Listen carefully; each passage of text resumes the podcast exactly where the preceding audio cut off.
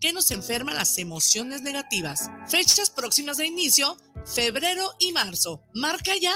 Envíanos un mensaje de WhatsApp al 33 13 33 24 22 y al 33 20 38 41 85. Casa de Bienestar Emocional.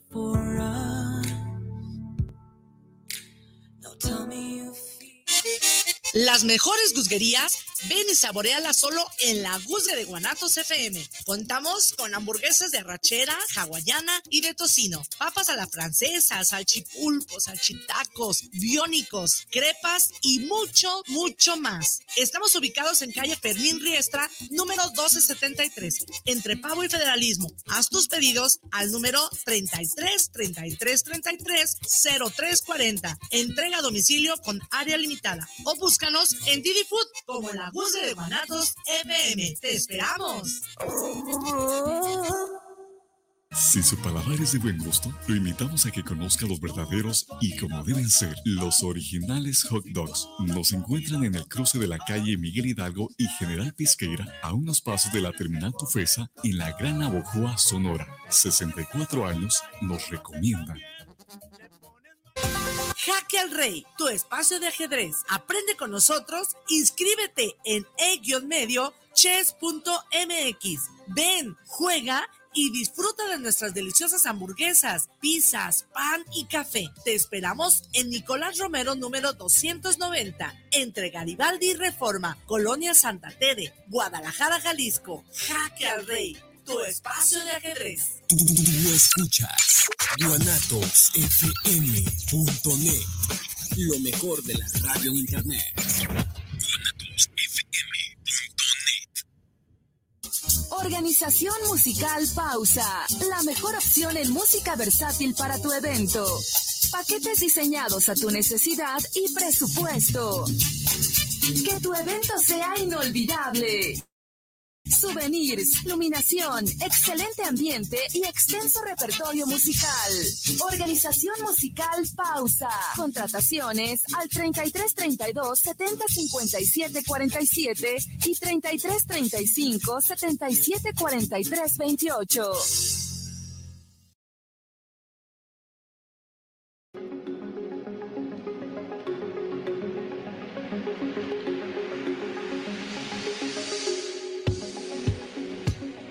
Sin muerte, ni hay muerte sin vida. Y encontrar un significado en la vida es nuestro significado. Bienvenido a tu programa Tan Amigas Contigo, en donde descubriremos juntos si la muerte es un castigo, si la muerte es un regalo o si la muerte es un favor. Quédate con nosotras. Ivania Orozco, psicóloga y tanatóloga. Y Viri Vargas, psicóloga y tanatóloga. Y, juntas somos Tan Amigas Contigo. Comenzamos.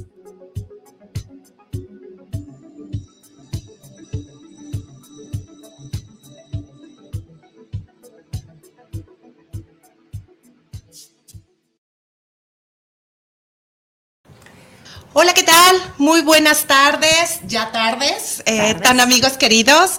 Eh, estoy muy feliz de estar otro martes más con ustedes, un martes lleno de buena vibra, otro martes de tan amigas. Y bueno, eh, antes de empezar, me gustaría recordarles que nos pueden seguir, nos pueden escuchar, perdón, a través de guanatosfm.net y nos pueden ver a través de Facebook, Facebook Live Facebook Live. Ay, ando trabada, estoy bien emocionada como siempre. Sí, claro. Este, desde la página de Tan Amigas Contigo nos pueden ver en YouTube. Así es. Y una vez que terminan los programas nos pueden escuchar el día que quieran a través de Spotify. Y también por YouTube. Y por YouTube. sí, sí, sí, también. Entonces tienen muchísimas maneras de, de, seguirnos. Denos like a la página de Tan Amigas Contigo. Y bueno, el día de hoy eh, otra vez estoy súper nerviosa, pero de la emoción, porque eh, este sí sería nuestro primer programa con un contenido de lo que vamos a abordar. estoy en compañía de mi queridísima amiga eh, Viri Vargas que pues bueno, siempre eh, desde que empezamos este proyecto ha sido lo mejor que, que, me llegó a la vida para compartir con ustedes toda esta información que tiene que ver con el fenómeno de la muerte, en donde la muerte, este programa es donde la muerte queremos que adquiera otra perspectiva Sí, entonces, bueno, la presento. Viri, ¿cómo estás? Feliz, feliz de estar aquí contigo, con nuestro invitadazo el día de hoy. Padrinazo, padrinazo, qué rico de verdad estar aquí. Poder estar con ustedes tan amigos. Gracias por estarnos sintonizando. Gracias, Ivania, qué placer nuevamente estar por acá. Ay, no, muchísimas gracias a ustedes. Y bueno, nuestro invitado del día de hoy no nada más es invitado, es nuestro padrino de programa. Por eso está el día de hoy apadrinando con eh, tanta información que nosotros hemos aprendido a través de él. Eh, él no es cualquier persona. Ahorita les voy a leer su, maravilloso currículum. Él es maestro de nosotros de un gran lugar en el que yo eh, me siento muy afortunada de haber llegado a estudiar en el que tengo años formando parte. Y bueno, el Centro San Camilo, muchísimas gracias. Él es el, nuestra alma mater en, en, este estudio de la maestría. Entonces, muchísimas gracias, Centro San Camilo, por todo lo que nos has, eh, nos has dado, nos has enseñado.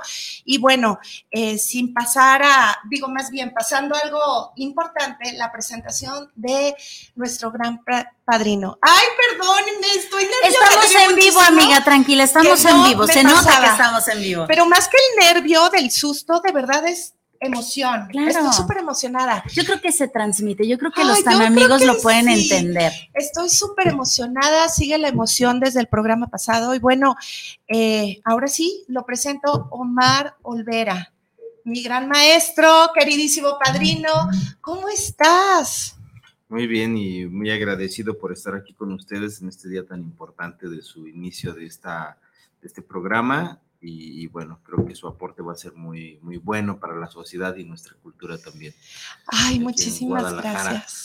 Esperemos que así sea. Es la intención. Y bueno, eh, sí me gustaría decir eh, toda la formación que tiene, que tiene nuestro maestro, porque eh, hablando, si alguien se quiere acercar a, estudiar esta, este tema que es la tanatología, que hoy en día es muy necesaria y más la tanatología educativa, que es a lo que se enfoca más que nada el Centro San Camilo, eh, bueno, que vean que los maestros que están ahí no son cualquier cosa.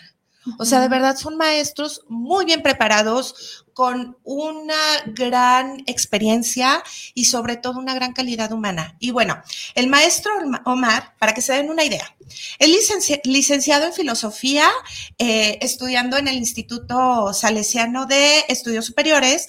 Tiene la maestría en psicoanálisis eh, a través de espacio psicoanalítico y tiene la maestría de bioética en, ay Dios, aquí se me perdió, He estudiado en el CEIP.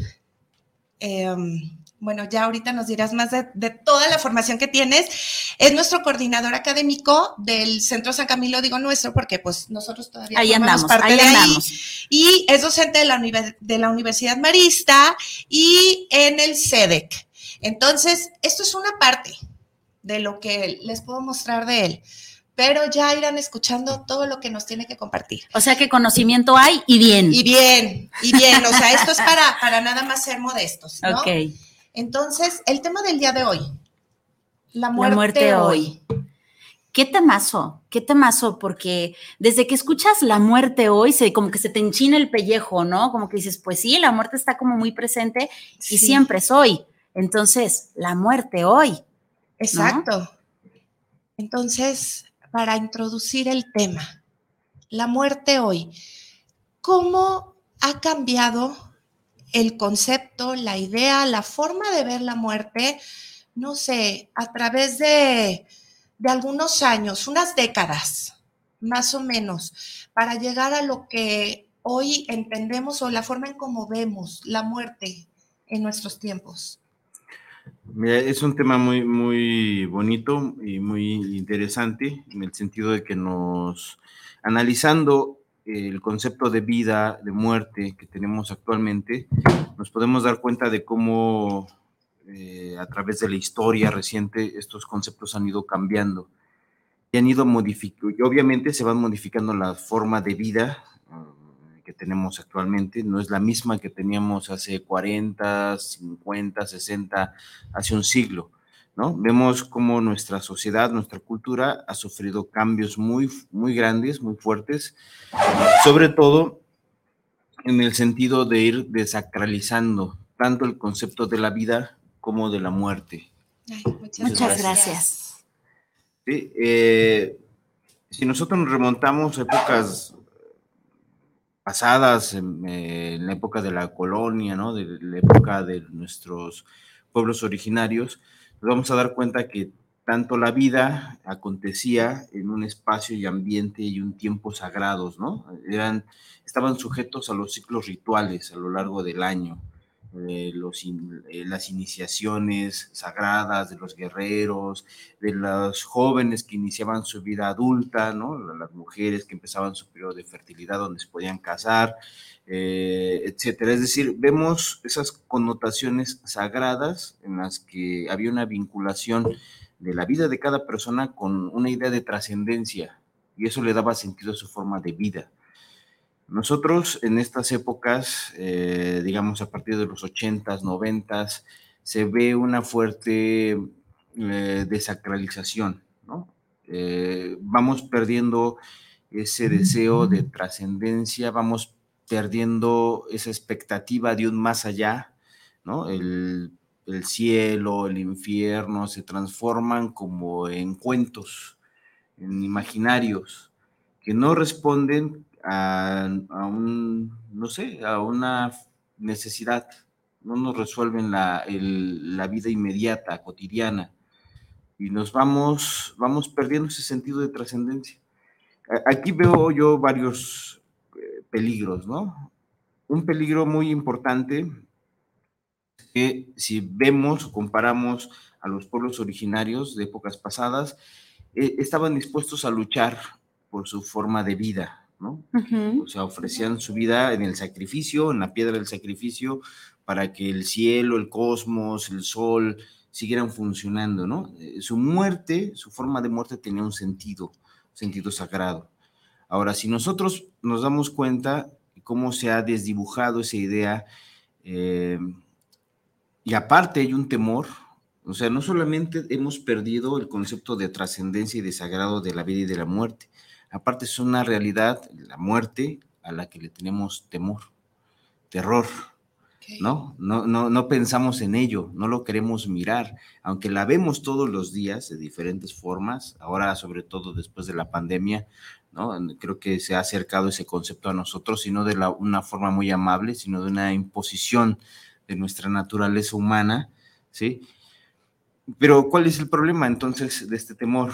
Bueno, mientras el hombre tiene una expectativa sagrada y su forma de vida, su forma de muerte, tienen que ver con esa participación con la vida de los dioses, entonces el hombre lucha, tiene ese valor para enfrentarse porque espera una trascendencia, ganarla con su vida y con su muerte.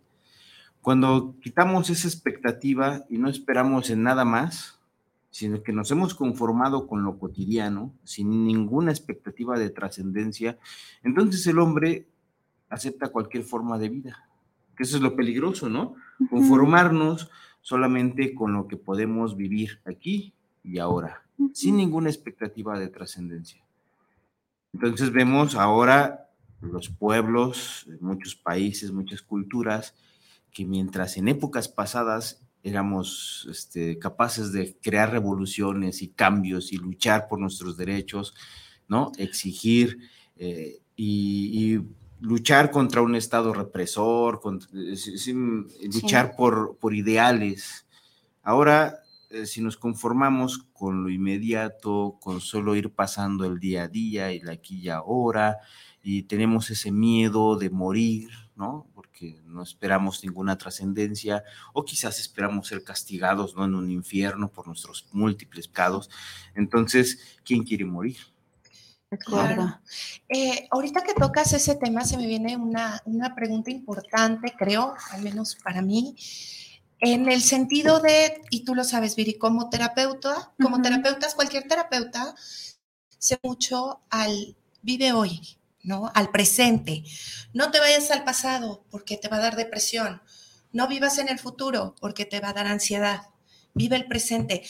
Y siempre digo, los conceptos siempre tienen una línea muy delgada que se puede eh, tergiversar, que se puede malentender. Entonces, ahí, ¿cómo, ¿cuál sería esa línea que no debemos cruzar entre vive el presente con no perdernos esta parte de trascendencia, esta parte importante que dices que, que, mencionas, pues que hoy en día se está perdiendo. ¿Cómo podríamos mantenernos en esta línea? Bueno, yo pienso que es importante mirar la vida con realismo, ¿no? Apropiarnos de nuestra historia aquí y ahora, de forma realista, valorando nuestros recursos personales, individuales y también las carencias que tenemos como personas y como cultura, ¿no? Eh, eso es una parte eh, de la tarea que también se tiene que poner en esa expectativa de trascendencia, es decir, pienso en el aquí y ahora, pero no para quedarme aquí y ahora, sino porque espero algo más de la vida. Entonces también genero proyectos que no se van a resolver aquí y ahora, sino mi, aquí y ahora está aportando, abonando para que yo logre mis metas a corto, mediano y largo plazo y, todavía más allá, ¿no? Al infinito y más allá. Es decir, eh, a, lo que, a lo que logro entender que nos comentas, Omar, es que las personas de hace algunas décadas vivían su aquí y su ahora, pero tenían un sentido, hoy formaban un sentido para después de la muerte. O sea, no solamente era eh, abonar al hoy, sino lo que hoy abono también me va a aportar en esta trascendencia.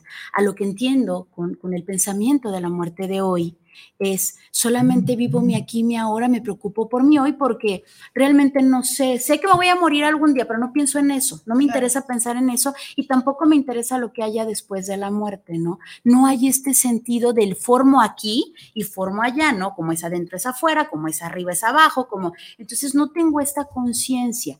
Los, los de décadas pasadas sí tenían esta conciencia. ¿Vamos bien? ¿Hasta ahí? Sí, tenían una, tenían una idea de su vida, su acontecer inmediato, eh, desde la sacralidad, ¿no? Desde sus ciclos sagrados.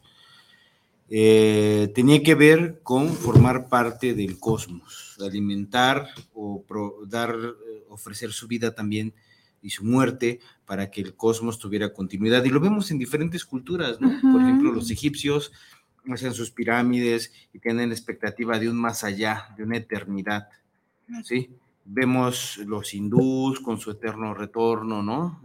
hasta que logren eh, purificarse y entonces se liberen del karma y entonces se disuelvan en, el, universo y se mezclen con, las sustancias divinas, ¿no? Y sean un todo con Dios. Lo vemos en las filosofías zen japonesas, ¿no? La disolución del ser en, en la nada, ¿no? Pero en el todo, la totalidad cósmica, ¿no? La muerte de la individualidad para ser parte de una totalidad, de algo más, de una realidad más grande. Eh, pero veamos, eh, al ir perdiendo esa noción sagrada de la vida y de la muerte, eh, volvemos a ese punto, eh, nos vamos conformando con lo que podemos tener en este momento y aparte no en una perspectiva, mm, digamos, de comunidad, sino incluso individualizada. Es mi, aquí y ahora. Como no espero que exista algo más, me conformo con lo que puedo hacer en este momento. Es mi hoy. Es mi hoy. es, decir, la vida y las relaciones afectivas, incluso lo he visto en el acompañamiento en, el consultorio, ¿no? En la, terapia, eh, con, de ciertas edades sobre todo, se, se, nota mucho esa banalización de la propia vida, de la propia historia, en el resolver mis problemas de este momento, no quiero tener pareja, no quiero tener hijos, y, qué vas a hacer con tu vida? No, pues solo la pasando, voy a vivir mi aquí y ahora, ¿no? Quiero disfrutar. Quiero disfrutar de la vida. Así es. Pero llega un momento en el que te alcance la edad y no habrás tenido ni casa propia, ni, tu hijo, y a lo mejor vas a tener un perro nada más ahí. o a lo mejor ni el perro. o a lo mejor ni un perro, porque el perro también puede ser considerado como una carga. Sí, una responsabilidad. ¿Qué problema? es que el otro se transforme en una carga, no en alguien con quien yo construyo una historia, ¿no? Sino es un, o es un medio para lograr mis objetivos a costa de los otros, o es una carga al que no deseo, no deseo cuidar a un niño, no deseo tener una pareja porque es incómodo, porque es molesto, porque me quita espacio, porque no puedo hacer lo que se me pega la gana en mis tiempos. Entonces vemos cómo eh, eh, la vida, lo que pensamos de la existencia humana se va reduciendo a cosas concretas, que finalmente terminan siendo que trabajo, trabajo para, no sé, ahorrar, me voy de vacaciones, me voy de fin de semana, me voy al antro y al otro día reinicio mi ciclo de trabajo y al final te das cuenta que ese ciclo no te lleva a ningún lado, no tiene ningún sentido, no hay ninguna trascendencia. Claro. Finalmente, ¿no? Y tenemos que aceptar que esta cultura es así. Sí, y que nos guste, no nos guste, estemos de acuerdo, no, vamos a morir, ¿no? Y entonces, ¿quién se va a hacer tal vez cargo de este funeral? Es más, de avisar a los otros, si no tengo esposa, si no tengo hijos, y pues a lo mejor esto que comentas, ¿no? Ni perro que me ladre. Entonces, no, pensé que en algún día me iba a morir y pues yo sé que me voy a morir, pero pues falta mucho, ¿no? Cuando la muerte está del lado de nosotros todo el tiempo. Sí, y fíjate que eh, en esto es algo que, que platico mucho, esta parte de la trascendencia, independientemente de que se crea que hay vida del otro lado, las reencarnaciones, eso no importa. Ante los demás, ante la generación que queda viva, trascendemos, ya sea negativa o positivamente, pero vamos a trascender. Y siempre algo desde que yo entendí esto es cómo quiero trascender, ¿no? Y por ejemplo, llevar a la práctica. Cada que salimos de viaje en, mi casa, su casa, gracias. Es siempre tiene que terminar ordenada. Una, porque qué maravilla es llegar a tu casa limpia, ordenada, ¿no? Pero más allá de, eso, yo siempre pienso, y eso es algo que yo se lo, se lo compartí a mi esposo, yo le decía, mira, no sabemos, siempre pensando que nos va a ir bien, pero no sabemos qué vaya a pasar. Ahora, imagínate que pasara algo, ¿sí? Van a ir a la casa, alguno de la familia o algunos van a estar ahí. Ahora imagínate dejar la cama como se quedó la, herida mental de, ay, mira, ¿no? De aquí se levantaron, fue su último día, mira su pijama, eh, mira el traste que tomó. O sea, yo lo, a mí me ha tocado ver eso y son recuerdos que no pensamos, pero que, que se quedan. No es lo mismo llegar a la casa de ellos, pero pues no hay nada que genere como todavía más peso, ¿no? Eso por una parte. Otra, el celular. ¿Qué acostumbras tener en tu celular? ¿Cómo es tu vida? Esto lo van a conocer. Quizá vayan a entrar y a mí me ha tocado en el acompañamiento y posiblemente ustedes también, el no lo conocía, no sabía que era así o no sabía, que le gustaban esas páginas. Ajá, o, no sabía que se expresaba de esa manera, o, no sé quién era. No sabíamos, no sabía que éramos tantas. Y de repente es información que a lo mejor para la persona fallecida era algo muy personal, y se expone y sale. Y es la forma en cómo quedan los pensamientos y recuerdos y es la forma en cómo vamos trascendiendo. O sea, esa parte de trascendencia también entra en ¿cómo quiero trascender ante los demás? ¿Qué hice? ¿Cómo me van a recordar? ¿No? La vieja histérica o a lo mejor la vieja histérica pero que se interesó por hacer algo. O la vieja mentirosa o no, la que tenía la doble vida porque es, fíjate que esto que comentas es súper interesante porque es cierto, ¿no? A lo mejor toda esta trascendencia que ya no dejamos o que ya no trascendemos en el ser humano, lo estamos dejando en un diario, en un celular, ¿no? Por eso digo, y borra evidencias al final, ¿no? Pórtate mal, pero borra evidencias, porque a final de cuentas ahí está, en donde te metiste, que veías, eh, ahora sí que lo más genuino va a ser lo que tengas aquí. ¿no? Porque a lo mejor a los demás les puedo decir mil cosas. ¿Qué recuerdos tienes? ¿Qué mantienes? Todo se revisa. ¿Qué quieres que diga tu epitafio? eso es un ejemplo de trascendencia, ¿no? Para mí, yo desde que fui consciente digo, todos los días es una posibilidad de no estar. ¿Cómo está mi vida hasta el día de hoy? Ya tengo mis servicios funerarios. Ah, ya, ya, un, un, pendiente menos. menos. Está en orden la, herencia, si es que hay herencias. Tengo deudas. Tengo deudas, o sea, eso creo que más o menos por ahí. Es que en, el fondo nos damos cuenta que esta, esta idea ¿no? Aunque no la queramos ver, el hecho de la muerte nos, nos pone, nos confronta con nuestra forma de vida, ¿no? Y nos confronta con qué tan banal vivimos nuestra existencia, qué, qué tanto sentido tiene para uno mismo y para los demás es algo importante, ¿no? Es decir, el sentido de nuestra propia existencia se construye no solo de forma individual, se construye con los otros, en el conjunto de relaciones que vamos generando. Y aparte, mm, tenemos también que, retomar, pienso yo, culturalmente, la idea de, la, de lo sagrado. Es algo que no podemos perder. Exacto. E, es, es el hombre quedaría como partido a la mitad, dividido fragmentado. El hombre no se puede conformar solamente con su realidad inmediata. ¿Por qué? Porque entonces eh, el principio de esperanza también se va perdiendo.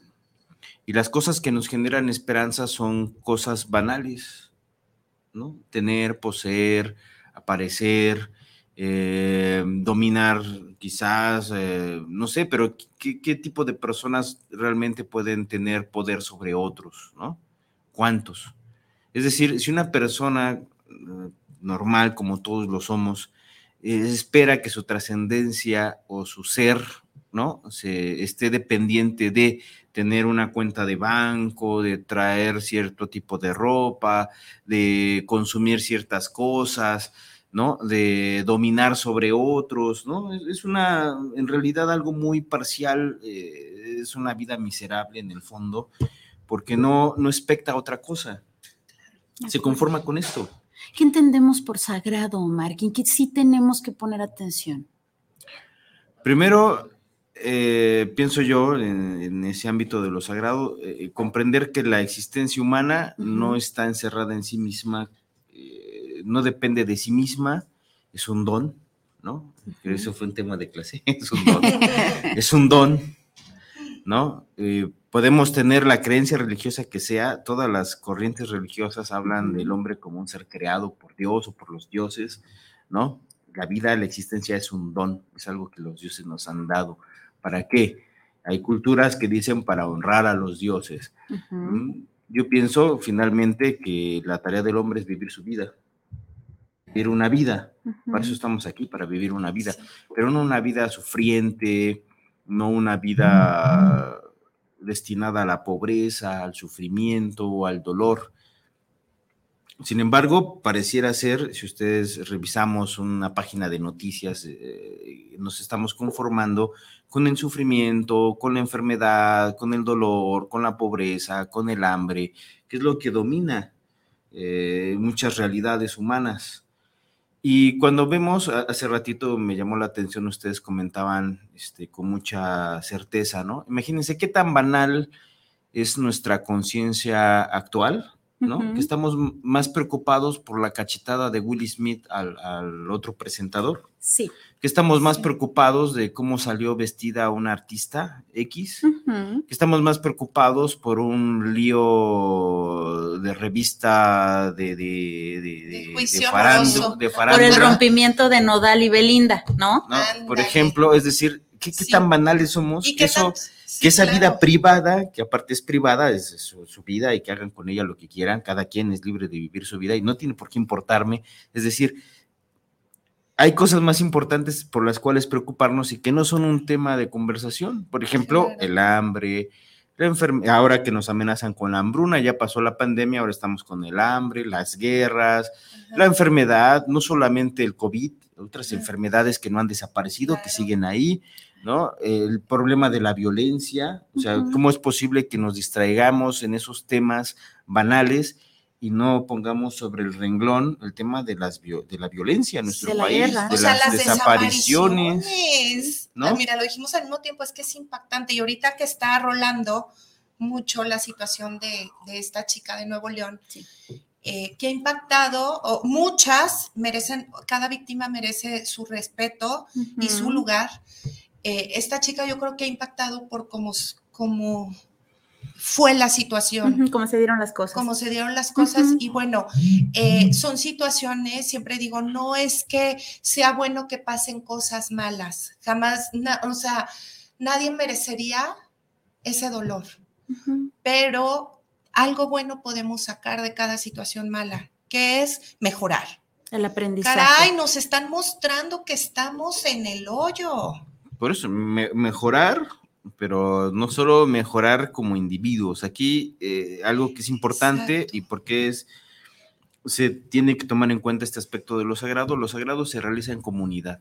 La vida humana sagrada no es una vida individualizada. la vida sagrada es un don que se comparte, que se realiza con los otros. Nos habla del mutuo cuidado, de la responsabilidad que todos tenemos respecto a los otros, cuando vamos manejando, cuando vamos caminando por la calle, cuando compramos cosas. Es, decir, en realidad estamos conviviendo, estamos encontrándonos continuamente con otras personas y tenemos que voltear a ver sus rostros, ver eh, en qué podemos ayudar.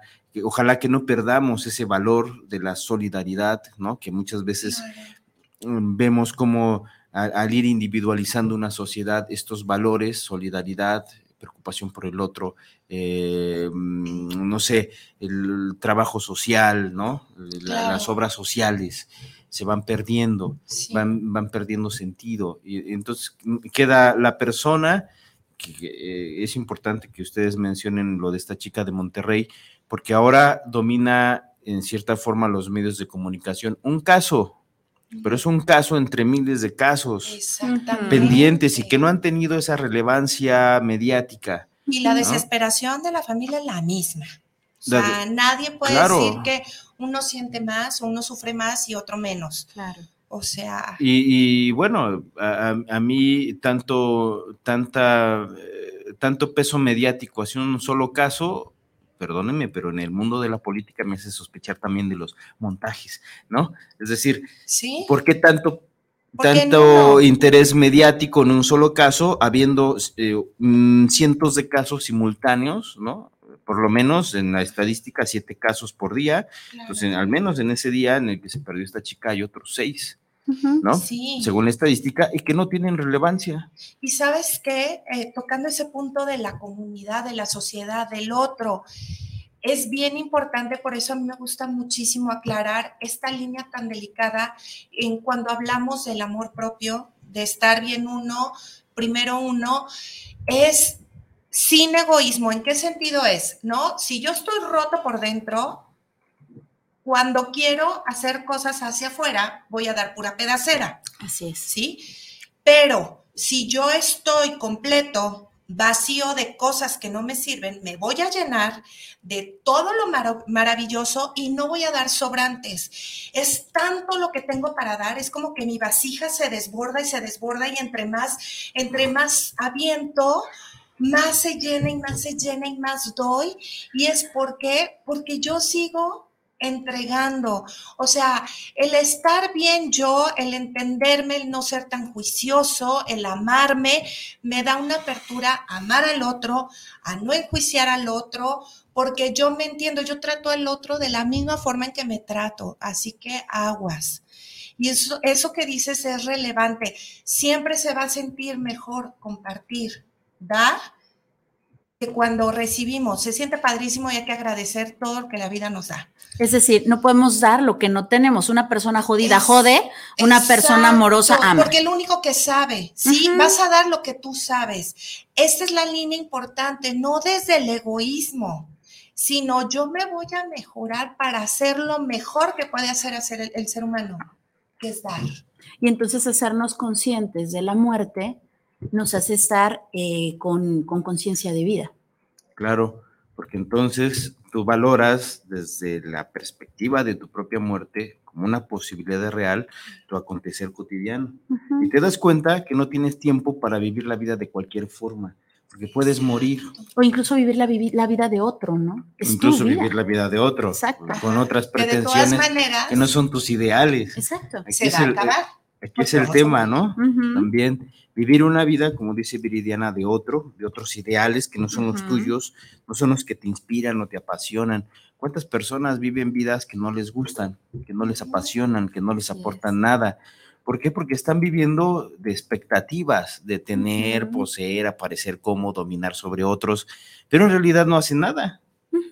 O incluso estar de chismosos, no estoy tan entretenido en la vida de los otros que me pierdo de vivir la mía.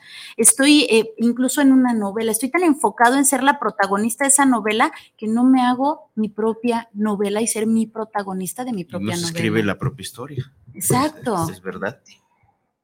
Sí, pues damos un espacio a saludos. A los saluditos, ok. Mira, Aldo de la Rosa, mi amor, corazón, muchísimas gracias por escucharnos, por, por siempre apoyarme. Dice muchas felicidades por el programa y excelente padrino.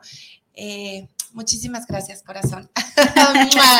gracias por este apoyo. Ok, de este lado, eh, los que nos manda Isra, Isabel Rodríguez, saludos para el programa de Tan Amigas Contigo, saludos y un, gran saludo y una felicitación por el tema de la muerte hoy. Muchísimas gracias Isabel, besitos. También tenemos a Javier Ramírez, saludos para el programa, saludos al maestro Omar por este gran inicio de este programa. Muchas gracias, Javier. Gracias. Besotes. También tenemos a Oscar Gutiérrez. Mi pregunta es, ¿por qué el miedo a la muerte? El miedo a la muerte, porque tenemos que eh, asumir, eh, darnos cuenta que nuestra cultura, que ha sido una cultura individualizada, que nos vende la idea del confort, ¿no? de, una vida, digamos, en la que no tenemos muchas limitaciones como en otros momentos de la historia humana. Em, una vida, digamos, donde apretamos botones y tengo lo que deseo. Casi tenemos poderes, ¿no? Es decir, se me antoja una pizza y yo prendo el celular y hago un pedido y me van a traer mi pizza a la puerta de mi casa. ya no necesito salir por ella. no necesito ni siquiera salir por ello, ¿no? Puedo mandar a pedir mi lista de supermercado por internet. Puedo traer, este, quiero que vengan por, a recogerme y pido un taxi, este, me va a venir el taxi a la puerta de mi casa, ¿no?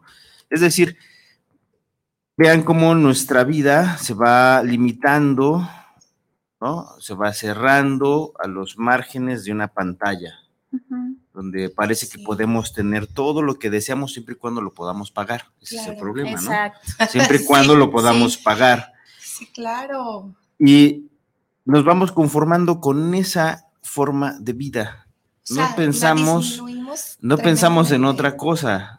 Mucha gente ya de hecho sale poco a la calle, ¿no? En muchas, muchos lugares eh, de la ciudad, ustedes se dan cuenta, pueden pasar en las tardes y están vacíos, solos y silenciosos, ¿no? Ahí por donde está mi oficina, en las tardes es un cementerio silencioso. no, me encuentro, no me encuentro a nadie en la calle, ¿no? Aparece la enfermedad como algo que nos limita, ¿no? Nadie quiere enfermarse porque implica impedir incapacidad, implica un montón de molestias que nadie quiere eh, tener, nadie quiere dejar ir a trabajar porque nuestro trabajo le da sentido a nuestra vida, porque tenemos un montón de deudas, qué sé yo. Entonces, la enfermedad es algo malo, no es algo natural, ya tiene un concepto malo, ¿no? Es incómodo estar enfermo. Y aparte me va a matar. No es productivo. Y aparte aparte de ese tema de la enfermedad como algo negativo, que no se quiere asumir, que no queremos ver, cruz, cruz, no me quiero enfermar de nada, ni de COVID, ni de otras cosas, ¿no? Y luego entonces aparece también la sombra de la muerte. Si la enfermedad es algo negativo, limitante, aquello que cancela toda la posibilidad de goce, de disfrute, de placer, es la muerte. Entonces, no quiero, no quiero morir, porque me he conformado solamente con las cosas que puedo obtener en este mundo.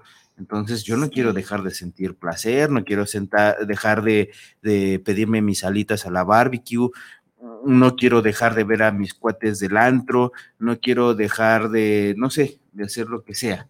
Sí, pero porque es mi única realidad, lo que tengo aquí y ahora. Entonces la muerte es una amenaza, es lo que cancela mi goce cotidiano, por eso se le teme.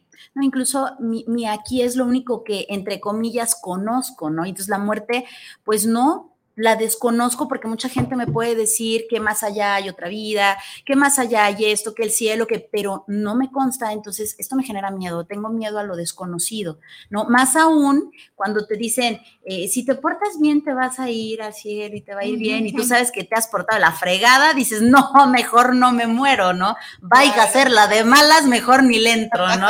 Entonces mejor no. Y esto que comenta eh, el profe Omar precisamente de las aplicaciones y todo esto, hace tu vida complejamente más fácil. ¿no? En donde según yo está fácil, pero también es complejo porque entonces me hace ver que necesito dinero y que necesito X y que a lo mejor necesito otro aparato y necesito, necesito, necesito. Y esto ya no me permite vivir mi vida porque tengo muchas necesidades que las personas de hace décadas no tenían. Oye, como la película de Wally cuando llegan a la nave mm. y están todos los gorditos sentados, viviendo a través de una pantalla, obteniendo toda esta comodidad. Digo, porque la Tierra ya no era habitable, pero pues si seguimos así, ahí va nuestro futuro, ahí no lo están poniendo, pues nos estamos olvidando de nuestro hogar, de nuestro lugar como seres humanos. Ya quitémonos esa idea de, es que la semilla estelar, todos somos estelares, todos venimos del cielo. no, o sea, nuestra esencia, si lo, si lo ven desde ese lado, o sea, el planeta Tierra pertenece al cosmos, ¿no? ¿Por qué estar observando en otro lado, añorando, ¿no? Vivir en Saturno, cuando aquí tenemos un planeta cósmico maravilloso y se nos olvida esa trascendencia. Pero a la vez, o sea, es... Em, ¿cómo, cómo decir, no? Esa parte nos genera aún más miedo. O sea, el estar viviendo en el hoy y olvidarnos de esa trascendencia es como ignorar, voltear eh, a ver a otro lado, pero pues el miedo me está siguiendo a todos lados y nos vamos generando más miedo a morir porque se nos olvida vivir. Y es que creo que necesito lo que no necesito. Claro, y luego te echaste 90 años de la vida y volteas y dices, ¿y qué viví? y todavía lo dejo, comadre, ¿no? O sea, yo con miedo a morirme y llegué a 90, hijo de su madre, ¿y qué viví? Y que realmente fue mío, entre comillas, ¿no? Tenemos un último saludo. Bruno Navarro, no se pierde el tornillo filosófico todos los sábados de 3 a 5 de la tarde. Eh, nos comenta, ¿qué somos sino muerte? Todo lo que se hace en vida queda manifiesto en el momento en el cual morimos. Sin duda, en una, en una cosmovisión tan variada como la nuestra, nos cuesta entender que solo a través de morir le damos sentido a nuestra vida. Reeduquemos sobre la muerte. Excelente programa. Saludos al invitado y a las bellas conductoras. Viri, te amo. Love you, baby. Mil gracias. Gracias. Y mira, nos llegó un saludito de María de los Ángeles Tamayo. Dice, como siempre, valiosa la aportación de nuestro maestro Omar pero se ha lucido con su aportación de lo sagrado. Es que lo sagrado es lo sagrado. Sí, y fíjate que, digo, ya eh, no tenemos tanto tiempo, pero sí me gustaría abordar esta parte porque tú has dicho frases en clase que, me gustaría que los demás también las recibieran, ¿no? Esta parte de, de, lo sagrado, esta parte de que nos lleva también a esta dimensión espiritual, tan necesaria, que es donde entra todo el amor, que todos somos todos y todos funcionamos por todos, ¿no? Con uno que falle, que es lo que estamos viendo, pues todo se desmorona. Mira, lo, sagrado tiene que ver mucho con la, primero, la valorización de uno mismo, ¿no? Es decir, cuando nos limitamos a una forma de vida cualquiera, eh, aterrizada, pragmatizada, eh, utilitaria, ¿no? Eh, perdemos esa dimensión. el aspecto espiritual, por ejemplo, es un aspecto integrador, integra los valores éticos, morales, eh, culturales, las creencias religiosas, nuestra emoción, nuestra inteligencia, nuestra psicología, nuestra psique. Todas las dimensiones humanas se integran en, el, en la espiritualidad, ¿no? ¿Como qué? Como un principio de trascendencia, como un principio de comprender que la realidad humana es sagrada, es sagrada en sí misma. Eh, ¿Por qué? Porque existimos. Simplemente por el hecho de existir, somos sagrados, hemos sido creados, ¿no? Formamos parte de una gran creación, de un cosmos, de una totalidad. No, es, no somos solamente nosotros como individuos, es una historia que acontece. Imagínense que en este momento, es, un ejemplo, espero que como lo encimé, no, no, no sé, pero eh, si me entiendan. En este momento que estamos hablando y que estamos en este programa y las personas que nos están escuchando, al mismo tiempo acontece todo el universo, todas las estrellas, las galaxias, en este mismo momento se mueven junto con nosotros. Toda la realidad está aconteciendo en este momento. Que tengamos esa conciencia de que no somos solo unos individuos ahí eh, en una cabina de radio y que no tenemos mayor trascendencia, claro que no, formamos parte de esa totalidad cósmica que en este mismo momento acontece junto con nosotros y nosotros junto con todo lo demás. ¿Sí? Somos parte de esa realidad cósmica, no, no encerrada, no, no limitada a una pantallita, es decir, es una realidad más amplia. Comprender eso, ¿sí? Eh, asumirlo, es asumir también nuestra sacralidad, el respeto que merece cada individuo como una parte de ese cosmos que acontece, ¿no? Eh, como una realidad eh, viva, eh, dinámica, que no está limitada, que se expande. digo, no, sé por qué entonces olvidamos esta dimensión y nos conformamos con una vida cualquiera. Que para mí el tema es por qué nos estamos conformando con una vida cualquiera con una vida que no tiene una esperanza más, eh, que no se arriesga a trascenderse en esta vida y con una expectativa de otra existencia, ¿no? De algo más. Que se tiene como sentido de vida el no tener sentido de vida. Nihilismo. ¿Para qué vivir? Así es. ¿No? Tal cual. Así es. Tenemos un mensaje así que va aterrizando. Hola mami, les está saliendo padrísimos saludos a tan amigas de parte de Roger y Ángel. No se pierda usted qué opinan los jóvenes todos los viernes de 6.30 a 7.30. Creo que es un tema muy interesante y como siempre les está saliendo excelente. Felicidades chicas, abrazos hasta cabina, saludos al invitado. Muchas gracias mi amor. Gracias. Besotes a mis pequeños que no se pierdan el programa y ahí están en el chisme.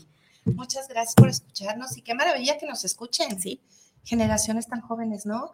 Que sea alguna generación tiene que ser la, esperanza de, de, tocar, ¿no? Este es el punto, llegar al corazón y tocar y despertar y, y comenzar a vivir. Sí, ¿no? Y estamos vivos y mientras tengamos vida, hay esperanza. Y entre menos miedo a morir, menos miedo a vivir. Exacto. Porque te animas a hacer cosas, no pasa nada. No aceptemos vidas cualquiera. Tenemos derecho a vivir una vida, una vida que tiene que ver con disfrutar, con tener pasión, pasión por algo que nos entusiasme. Eh, arriesgarnos también a luchar por nuestros ideales, por nuestros valores, por nuestras creencias. ¿no? Yo no estoy a favor de una creencia religiosa, de una sola religión, pero creo que tenemos que aprender a a no renunciar a nuestras creencias religiosas. Tenemos que aprender a dialogarlas con las otras creencias religiosas. Tenemos que aprender a construir un mundo en el que valga la pena vivir y que todos podamos vivir eh, en paz, que todos podamos tener una vida de crecimiento, de plenitud. Este mundo se puede lograr si, si todos colaboramos en esa verdadera trascendencia.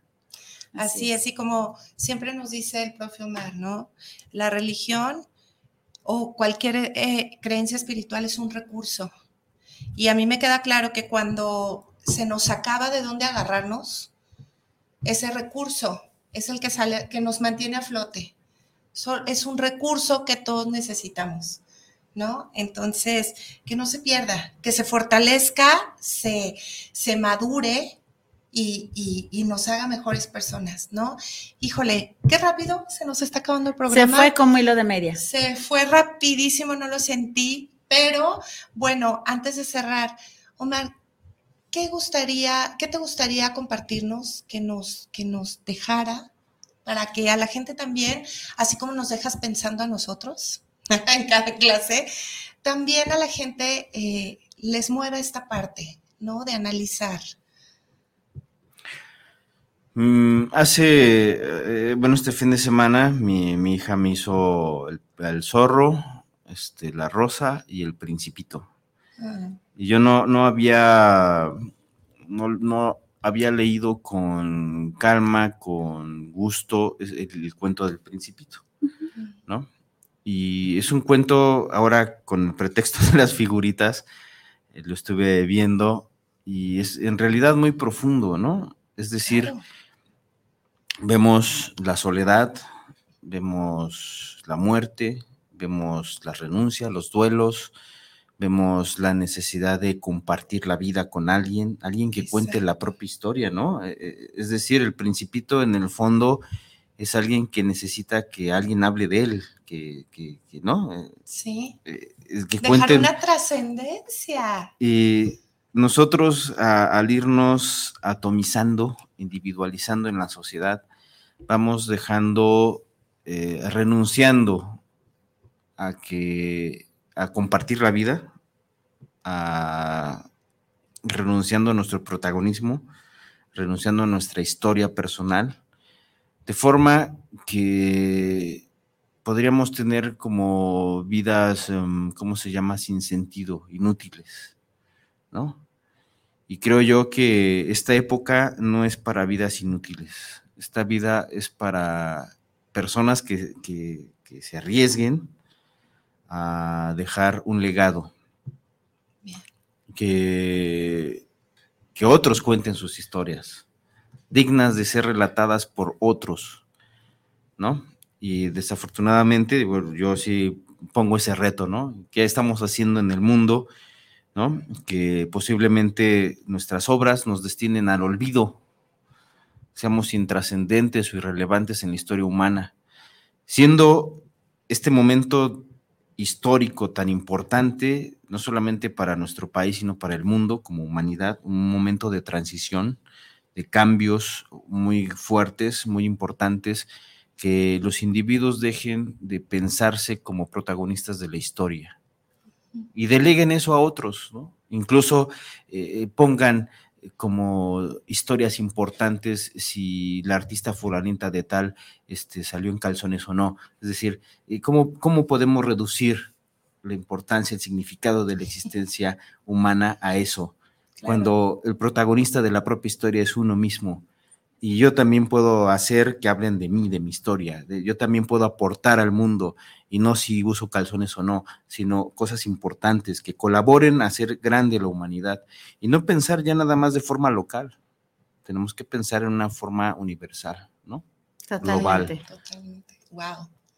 Viri, querida, algo que te quedas. Me quedo, me quedo con el placer de haber escuchado al profe Omar, que con el placer de haberte escuchado, amiga, con el placer de, de, llegar a esta conclusión tan interesante, tan importante, que creo que a final de cuentas nosotros estamos poniendo este granito de arena, que estamos siendo protagonistas de nuestra propia vida en conjunto Qué maravilla y qué placer poder coincidir con ustedes en este momento.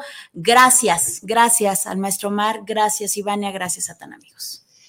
Pues no me queda más que también agradecer, maestro Mar, muchísimas gracias por, por ser parte de, este proyecto, de esta idea. Eh, ya llegaré a estar más tranquila conforme pase el tiempo porque esto es algo que me apasiona, es algo que me, rompe la voz, pero no es el nervio de, de, o sea, el nerviosismo de, ay, no conozco, no sé, sino esta pasión de la que habla, claro, que se atora en la garganta y tiene que explotar. Esto siento y espero que, que esto se pueda transmitir y les llegue al corazón de cada uno de ustedes. Recuerden seguirnos en Tan Amigas Contigo. Ahí pueden estar viendo todos los programas grabados. Y bueno, no me queda más que recordarles que cada día es un día, una oportunidad para vivir plenamente. Muchísimas gracias, maestro Mar. Muchísimas gracias, Viri. Gracias. Muchísimas gracias, tan amigos, Guanatos, FM, Isra. Gracias siempre por apoyarnos y los dejamos por este día y los esperamos el siguiente martes con más temas interesantes en Tan, amigas, contigo. Hasta la próxima. Chao. Bye.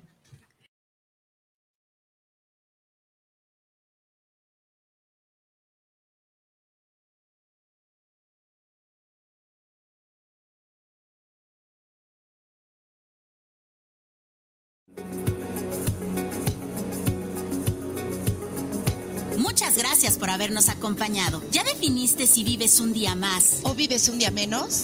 ¿Te das cuenta que la vida es solo el comienzo de la inmortalidad? ¿Y que la muerte es el inicio de una nueva vida? Tan, amigas contigo. Hasta la próxima.